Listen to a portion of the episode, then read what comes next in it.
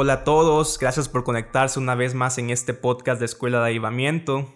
Estoy contento de poder conectarme una vez más con ustedes y quiero decirles que yo sé que últimamente me ha costado mucho trabajo poder estar generando contenido frecuentemente, pero quiero contarles que es que además de todo el trabajo que tenemos dentro de la iglesia, estos meses de pandemia me ha tocado también atender muchos proyectos con nuestra empresa y a veces el tiempo es complicado, pero he estado orando, he estado pidiéndole a Dios que me ayude y también acomodando mi rutina de trabajo para poder agendar el tiempo necesario para poder crear este material. Así que si también quieres orar por mí, te agradezco mucho y que podamos disfrutar de este tiempo con el Señor.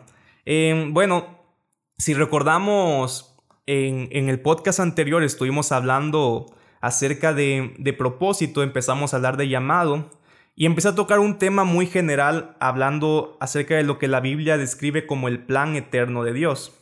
Y yo quiero ir poco a poco como acotando todo este plan eterno para entenderlos de una manera particular, de cuál es mi propósito y llamado personal dentro de este plan eterno. La vez pasada hablábamos de que es importante comenzar con el plan eterno de Dios porque de esa manera nos centramos completamente en Él. Es decir, no podemos buscar un llamado personal si antes no estamos con la disposición y la acción de cumplir el plan eterno de Dios, el plan general del Señor para la humanidad. Pero hoy, en este episodio y en el siguiente, quiero ya irme enfocando poco a poco en esta cuestión del el llamado y el propósito particular, sobre todo en el siguiente episodio. Pero hoy quiero enfocarme en cómo podemos resumir también todo aquello que vimos del plan eterno de Dios para empezar a ponerlo en la práctica. Y voy a comenzar leyendo un versículo en el libro de Efesios. Si recordamos también hablábamos que Efesios es como aquel libro en el que el apóstol Pablo habla de los propósitos de Dios desde una perspectiva eterna, no solamente desde la perspectiva en el tiempo del Evangelio, en el tiempo del evangelismo, sino que habla desde una perspectiva global y completa todo el plan eterno del Señor. Así que yo quiero comenzar con, con este pasaje en Efesios 1 del 9 al 10. Y dice aquí, Él nos hizo conocer el misterio de su voluntad conforme al buen propósito que de antemano estableció en Cristo, para llevarlo a cabo cuando se cumpliera el tiempo, esto es, reunir en Él todas las cosas, tanto las del cielo como las de la tierra. Mira, empiezo con este pasaje porque hoy quiero hablar acerca de Jesús. ¿Y por qué hablamos de Jesús cuando estamos hablando de propósito? Porque todo nuestro propósito y llamado solamente puede cumplirse en Jesús. En este pasaje el apóstol Pablo está diciendo y dice el misterio del buen propósito se estableció en Cristo. Dios, el Señor, el Padre, establece todo su propósito y su plan eterno que vimos la semana pasada en Cristo. Y en otras palabras, llevándolo a un plano más práctico, podemos ver también que Jesús es nuestro modelo de cómo cumplir el plan eterno de Dios para los hombres. Jesús vino a la tierra y Él siendo Dios se hizo hombre. Y eso implica que todo lo que Cristo hizo en la tierra, todo lo que leemos en los evangelios, Él no lo hizo como Dios. Es decir, Él no lo hizo en su posición y naturaleza de Dios, sino que Él lo hizo en su naturaleza de hombre. Él nos enseñó cómo se ve la vida de una persona que está viviendo en comunión constante con el Espíritu Santo, cumpliendo el propósito y el plan eterno de Dios. Es decir, si queremos entender en la práctica cómo se ve un hombre cumpliendo el plan eterno, el diseño de Dios para su vida, fácilmente, o a veces no fácil en la práctica, pero de manera sencilla lo que tenemos que hacer es fijarnos en Jesús, ver su ejemplo, aprender de él, porque él al hacerse hombre nos muestra y cumplió perfectamente todo el plan eterno de Dios. Jesús es nuestro modelo, Jesús es nuestro ejemplo y de esa manera cuando lo vemos a Él entendemos cómo es vivir el propósito de Dios. Recordando un poquito lo que vimos la semana pasada, estuvimos viendo acerca de cinco propósitos o cinco, cinco manifestaciones del plan eterno de Dios para los hombres. ¿Para qué Dios creó al hombre?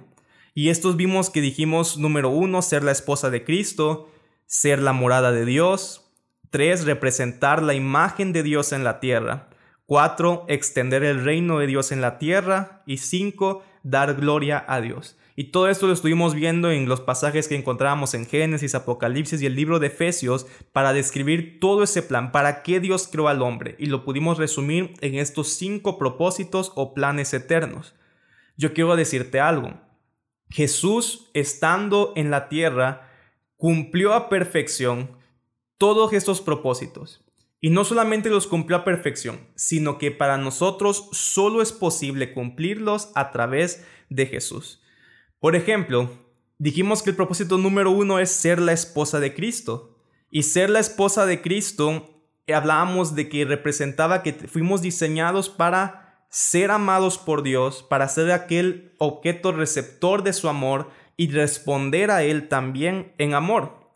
Jesús claramente nos muestra cómo amar a Dios. Cuando vemos su vida, vemos que Él vivía completamente en devoción con el Señor, que lo amaba completamente, pero no solamente Jesús nos muestra cómo amar a Dios, sino que Jesús es la expresión más grande del amor de Dios por nosotros. El pasaje más conocido que todos citamos, Juan 3:16 dice, de tal manera amó Dios al mundo que envió a su Hijo unigénito para que todo aquel que en él crea no se pierda, mas tenga vida eterna. Es decir, Jesús es la expresión más grande de amor de Dios hacia nosotros. Y solamente podemos responder en amor a Dios, es decir, solamente podemos cumplir nuestro propósito de ser la esposa de Cristo cuando nos volvemos conscientes de ese amor que Dios tiene por nosotros. Nosotros amamos porque Él nos amó primero y ver el amor de Dios es ver a Jesús. Solo podemos cumplir este propósito cuando vemos el amor de Dios manifestado en Jesús. Hay uno de mis pasajes que más me gustan en toda la Biblia que está en Juan 17 cuando Cristo intercede por la unidad, pero dentro de esa intercesión también hay una palabra que Él dice él dice en Juan 17, 23, estaba orando Jesús por nosotros y dijo, yo estoy en ellos y tú estás en mí, que gocen de una unidad tan perfecta que el mundo sepa que tú me enviaste, y dice Jesús, y que los amas tanto como me amas a mí. Mira, Jesús estando en la tierra, Él intercedió por todos nosotros, dijo, para que podamos comprender que el Padre nos ama tanto a nosotros como el Padre ama a Jesús. Yo quiero que te pongas a pensar, ¿cuánto crees tú que el Dios Padre ama al Hijo?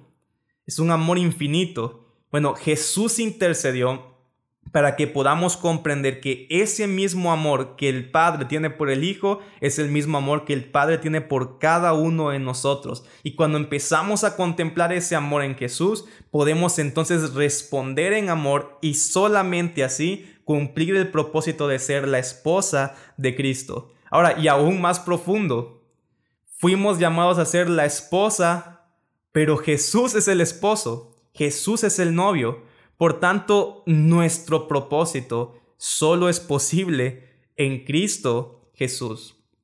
Otros propósitos que vimos, vimos número dos, ser la morada de Dios. Y Cristo claramente representa una persona en el cual pudo habitar el Señor completamente. Es más, Colosenses 2.9 dice, en Cristo habita toda la plenitud de Dios en un cuerpo humano. O sea, cuando vemos a Jesús actuando y ver cómo el Espíritu Santo se manifestaba a través de él en señales, en milagros, en sanidad interior, sanidad física, eso estamos, estamos viendo a Dios manifestado habitando sobre la vida de un hombre. Y es Jesús que dice que Cristo, perdón, que Dios habitó plenamente en el cuerpo de Cristo. Jesús se convirtió en una morada para el Espíritu Santo y nos muestra el ejemplo de cómo cumplir el propósito de ser la morada de Dios. Vimos que el tercer propósito era representar la imagen de Dios en la tierra. Bueno, ¿cuántas veces no vimos a Jesús orando y diciendo, el Hijo no puede hacer nada por su propia cuenta, solo hace lo que ve que el Padre hace?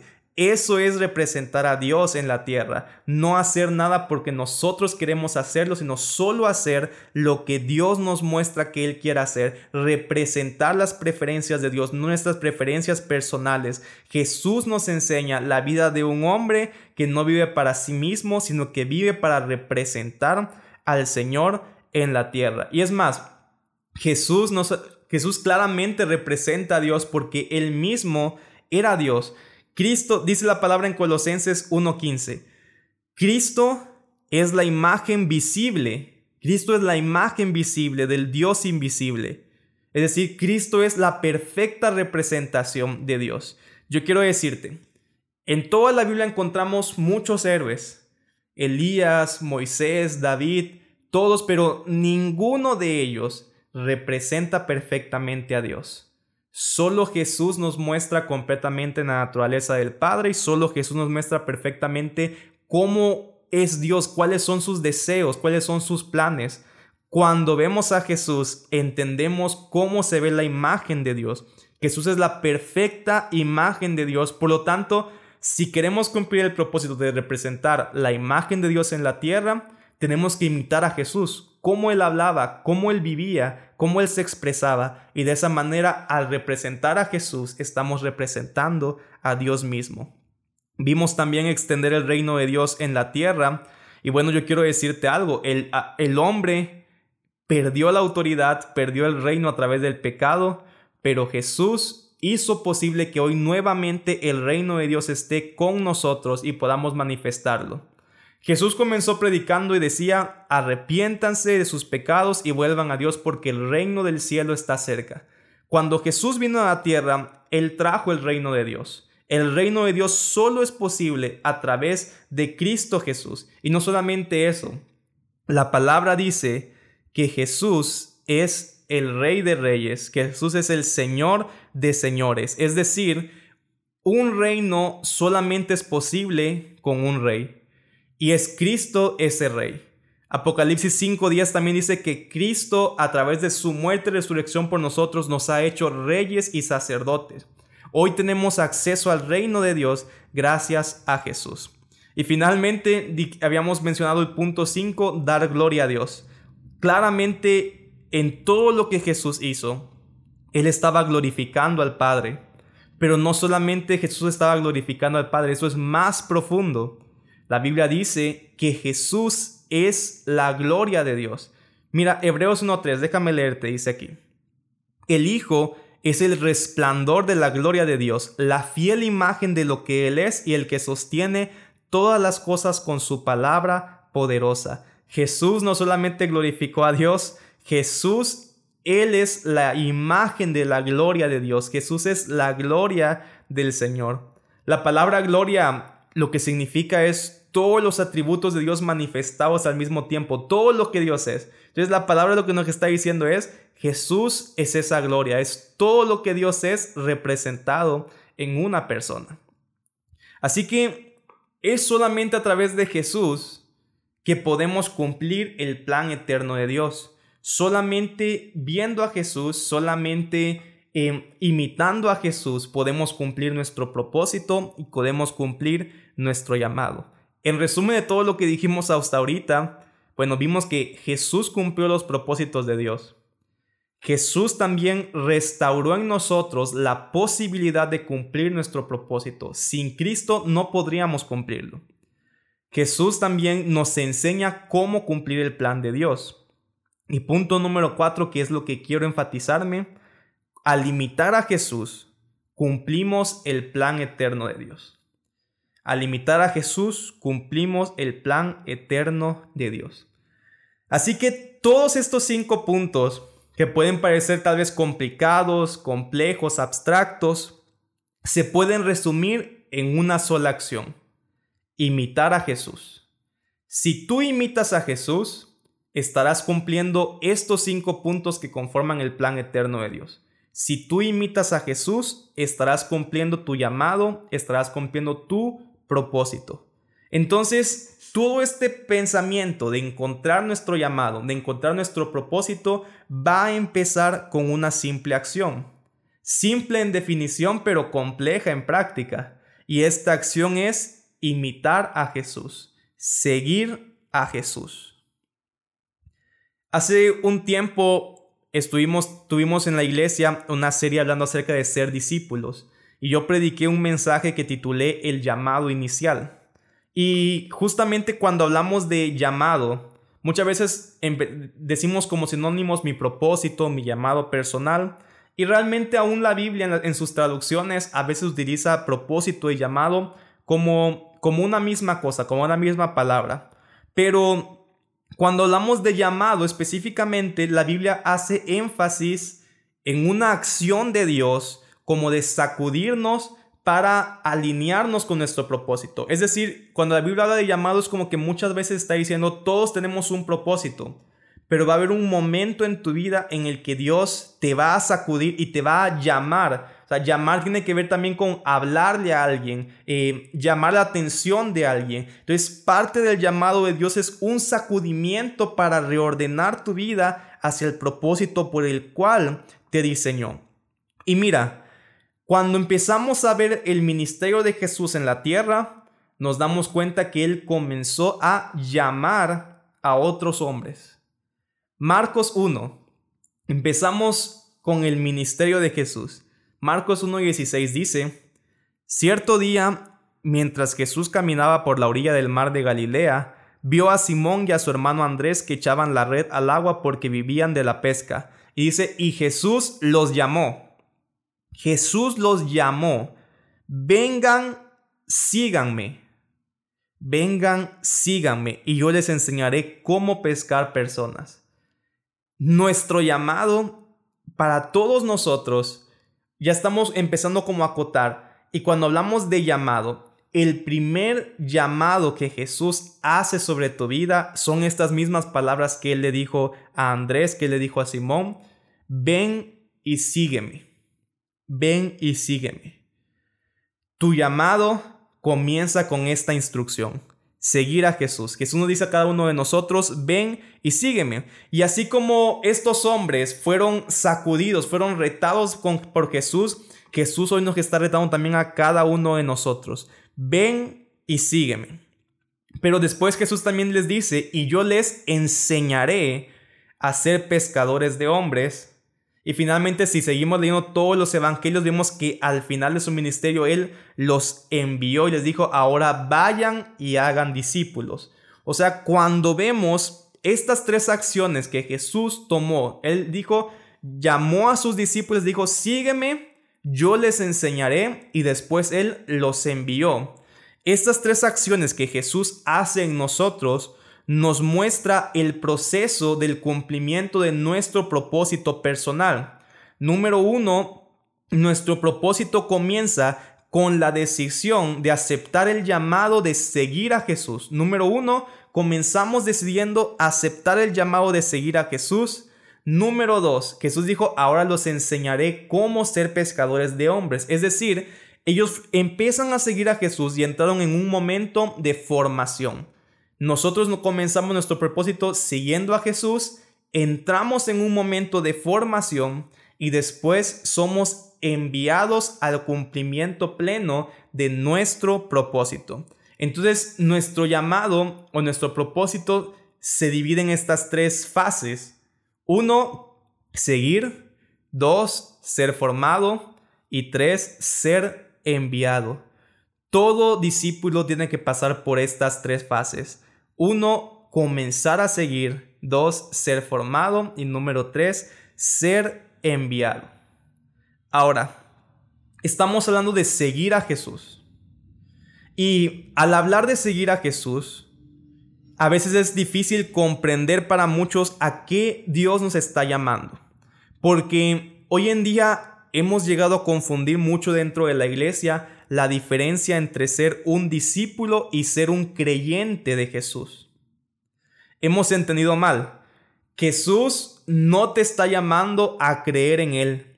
Jesús te está llamando, llamando a ir más allá. No solo creer que Él existió, no solo creer que Él es el Hijo de Dios, que Él murió por ti. Jesús te está llamando a seguirlo. En la palabra encontramos que habían dos clases de personas habían multitudes. Las multitudes creían en Jesús. Creían que era muchos creían que él era el Mesías y buscaban recibir algo de él, ser sanados, ser alimentados, pero nunca buscaron dejar todo para volverse un discípulo de Jesús. Pero dentro de las multitudes hubo una separación de algunos hombres que dijeron, yo no solamente quiero recibir de Jesús, yo quiero seguirlo a Él, aprender cómo vivir de Él, alinear todo mi estilo de vida a las formas en las que Jesús enseña sobre cómo vivir, cómo pensar, cómo amar a la gente, cómo amar al Señor. Y eso es un verdadero discípulo. Es decir, el llamado que Dios te está haciendo no es solamente decir, Señor, yo creo que tú moriste por mis pecados, te recibo como suficiente Salvador. No, Él quiere que además de creer en Él, tomes hoy la disposición de tomar tu cruz, morir a tu forma egoísta de vivir y empieces a vivir completamente para Él, que busques obedecerlo completamente y moldear todo tu estilo de vida a la forma en la que Jesús vivía. Cuando Jesús comenzó su ministerio, él no hizo una campaña evangelística llamando a y dijo, ok, ahora acéptenme como su salvador. No, él llamó discípulos que estuvieran dispuestos a dejarlo todo para seguirlo a él vivir sus enseñanzas, aplicarlas diariamente a su estilo de vida y eso es como comienza nuestro llamado. Tenemos que tomar la decisión firme de seguir a Jesús y moldear todo nuestro estilo de vida conforme a sus enseñanzas. Dentro de la cultura judía en el tiempo de Jesús existía esta figura del rabí o del el rabino. Y un rabí era un maestro de las escrituras que él iba y personalmente seleccionaba quiénes iban a ser sus aprendices, quiénes iban a ser sus discípulos. Y los discípulos de este rabí comenzaban entonces a viajar con él, comenzaban a seguirlo, comenzaban a... A cualquier lugar a que rabí iba, sus discípulos tenían que ir con él porque su deseo era convertirse en, en alguien similar a ese rabí. Querían aprender sus enseñanzas, ponerlas en práctica y después también él comenzar a comenzar a enseñar a otros las enseñanzas que había recibido de su rabín. Jesús, cuando entra en escena, aparece también con este estilo de empezar a llamar discípulos personales que lo imitaran a él. Y aunque en la Biblia encontramos que Él llamó unos cuantos, hoy también Él nos está llamando a cada uno de nosotros para que tomemos la decisión de seguirlo y convertirnos en discípulos de Jesús. Así que un discípulo se vuelve un aprendiz. Un discípulo tiene la meta no solamente de escuchar a su maestro, no solamente de recibir una bendición de su maestro, un discípulo se ha puesto la meta de convertirse en alguien como su maestro. Es decir, un discípulo es aquel que todos los días está poniendo todo su corazón para ser más como Jesús. Un discípulo de Jesús es aquel que está todos los días avanzando en un proceso de formación para ser más semejante a Jesús. Así que si pudiéramos resumir nuestro llamado en una sola acción, yo te diría, nuestro llamado es ser como Jesús. Fuimos llamados a ser como Jesús y si somos cada vez más similares a Jesús, estaremos cumpliendo el plan eterno de Dios para los hombres. Y mira, el apóstol Pablo lo escribe así. Voy a leerte lo que dice Romanos 8:29, que para mí resume completamente este punto que estamos hablando, este punto que estamos enseñando. Romanos 8:29 dice, porque a los que Dios conoció de antemano, Él los predestinó a ser transformados según la imagen de su Hijo. Miren, vean esto. A los que Dios conoció de antemano, él los predestinó, es decir, Él puso el propósito en ellos de ser transformados según la imagen de su Hijo, para que Él sea el primogénito entre muchos hermanos. Es decir, Dios te predestinó y para lo más importante, para lo cual Él predestinó, el destino que Él puso en ti, el propósito que Él puso en ti, dice es ser transformado según la imagen de Jesús. El destino más alto, el llamado más alto que podemos recibir de parte de Dios es ser transformados a la imagen de Jesús. Y cuando y mientras más semejantes a Jesús somos, más estaremos cumpliendo nuestro propósito y nuestro llamado aquí en la tierra. Hoy la forma en la que podremos empezar a vivir con propósito y no solamente vivir por vivir, no solamente pasar cada día sin, sin, sin ver un avance de, de Dios y su reino en nuestras vidas, hoy lo que tenemos que decidir es voy a empezar y quiero entrar en ese proceso de transformación para ser cada vez más semejante a Jesús, porque entiendo que únicamente en la medida que yo sea semejante a Jesús, será la medida en la que yo esté cumpliendo mi propósito. Solo podemos cumplir nuestro propósito cuando crecemos en imagen y semejanza con Jesús. Lucas 6:40 dice, el discípulo no es superior a, su maestro, mas todo el que fuere perfeccionado será como su maestro. Jesús hoy nos está invitando a decir, Señor, aquí estoy, yo quiero ser transformado, quiero ser procesado, Quiero ser perfeccionado, cueste lo que cueste, Padre, porque yo quiero ser como tú y quiero representarte en esta tierra. El mundo no necesita hoy que les presentemos más de nosotros, necesitan que les presentemos a Jesús en nosotros. Hoy Jesús nos está invitando a transicionar, no ser solamente de las multitudes, no ser solamente de aquellos que están buscando recibir algo de Él, él quiere que te conviertas en un discípulo que entrega su vida completamente por Él. Cuando vemos los evangelios, nos encontramos que Jesús tenía un corazón por las multitudes, los alimentaba, los sanaba, pero también constantemente los confrontaba a dar un paso extra. Él los confrontaba constantemente a no solamente quedarse en multitud, sino convertirse en un verdadero discípulo. Y Jesús nos confronta también constantemente, hey, no quiero que seas multitud. Las multitudes no cumplen un propósito. Las multitudes no cumplen un llamado. Solo los verdaderos discípulos son los que están cumpliendo su llamado en el Señor. Hay veces que Dios nos pone un ultimátum. Dice, o me sigues 100% o no digas que me sigues. El Señor quiere que podamos hoy seguirlo 100%. Romanos 8, como decíamos, dice, fuimos predestinados a ser transformados según la imagen de su Hijo. Si tú te preguntas, ¿cuál es mi llamado? Yo te voy a decir, tu llamado comienza con entrar en este proceso de transformación para ser cada vez más semejante a Jesús, no podrás cumplir una asignación particular, una asignación personal, si no estás creciendo en semejanza al carácter del Hijo, si no estás creciendo en semejanza al carácter del Señor. Así que este era el punto principal que yo quiero compartir contigo hoy. Nuestro llamado y todo el propósito y el plan eterno de Dios se puede resumir en una acción. Ser como Jesús. Mientras más yo me vuelva semejante a Jesús, más estaré cumpliendo mi llamado. Y cuando Jesús empieza a ver que tú estás creciendo como discípulo, Él entonces te envía para cumplir tu asignación personal. El cumplimiento de tu asignación personal entra y comienza cuando tú ya estás dentro de ese proceso de transformación como discípulo de Jesús. Mateo 28, 19 todo lo conocemos como la gran comisión. Jesús llevaba ya un buen tiempo de estar discipulando, formando a, los apóstoles, a los discípulos que lo seguían a él. Y es en este momento que él decide, bueno, es tiempo de enviarlos para que empiecen a cumplir su llamado y su asignación personal.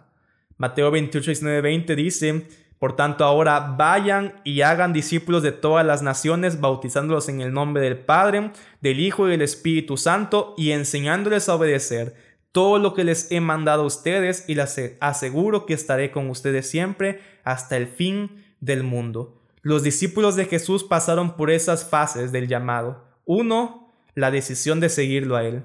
Dos, la formación. Y tres, el ser enviado. Dios quiere que hoy puedas tomar la decisión de seguirlo completamente, no solamente ser un creyente, sino ser un discípulo, un seguidor de Jesús, comenzar a ser formado para que entonces pueda ser enviado. Ahora, yo quiero ser claro, obviamente el ser enviado no es hasta que seamos perfectos como Jesús. Yo creo que en toda nuestra vida Llegará el día en que seamos ancianos y todavía habrán áreas en nosotros que necesiten ser todavía más semejantes a Jesús. Pero en medio de ese proceso de formación, llega un punto en el que Cristo dice, bueno, es tiempo de enviarte. Aun cuando Jesús empezó a enviar a sus discípulos, de repente llegaban con ideas extrañas, con, con, malas actitudes, pero Jesús empezaba ya a confiar en ellos y poco a poco los iba impulsando a su llamado. Es decir, no tienes que ser perfecto para empezar a vivir tu propósito personal, pero sí tienes que estar con la firme convicción de ser un discípulo y estar en un proceso de formación diario, de ser semejante a Jesús, para que Cristo pueda tener la confianza en ti de enviarte y cumplir tu propósito y asignación personal. Así que yo quiero invitarte.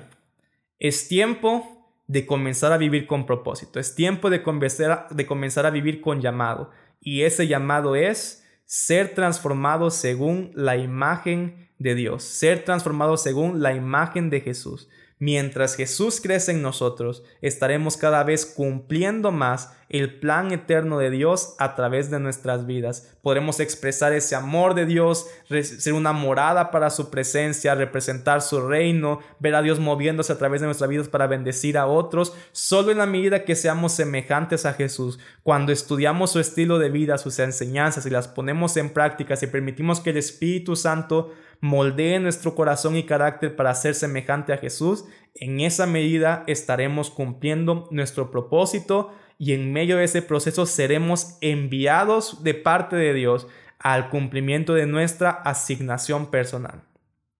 Quiero invitarte a que estés atento. Eh, voy a estar muy pronto compartiendo el siguiente capítulo en el cual voy a estar hablando específicamente del ser enviado y cómo encontrar nuestra asignación personal, a dónde es que Dios nos envía, a qué es que Dios nos envía. Así que yo te repito, si has tomado la decisión de seguir a Jesús con todo tu corazón, y estás hoy en ese proceso de ser formado, Dios te quiere enviar al cumplimiento de tu asignación personal. Y te espero en el siguiente episodio para que podamos hablar acerca de esto. Cómo encontrar nuestra asignación personal de parte de Dios, a dónde Él quiere enviarte y a qué Él quiere enviarte. Que Dios te bendiga y gracias por conectarte una vez más a este podcast de Escuela de Avivamiento. Nos vemos pronto.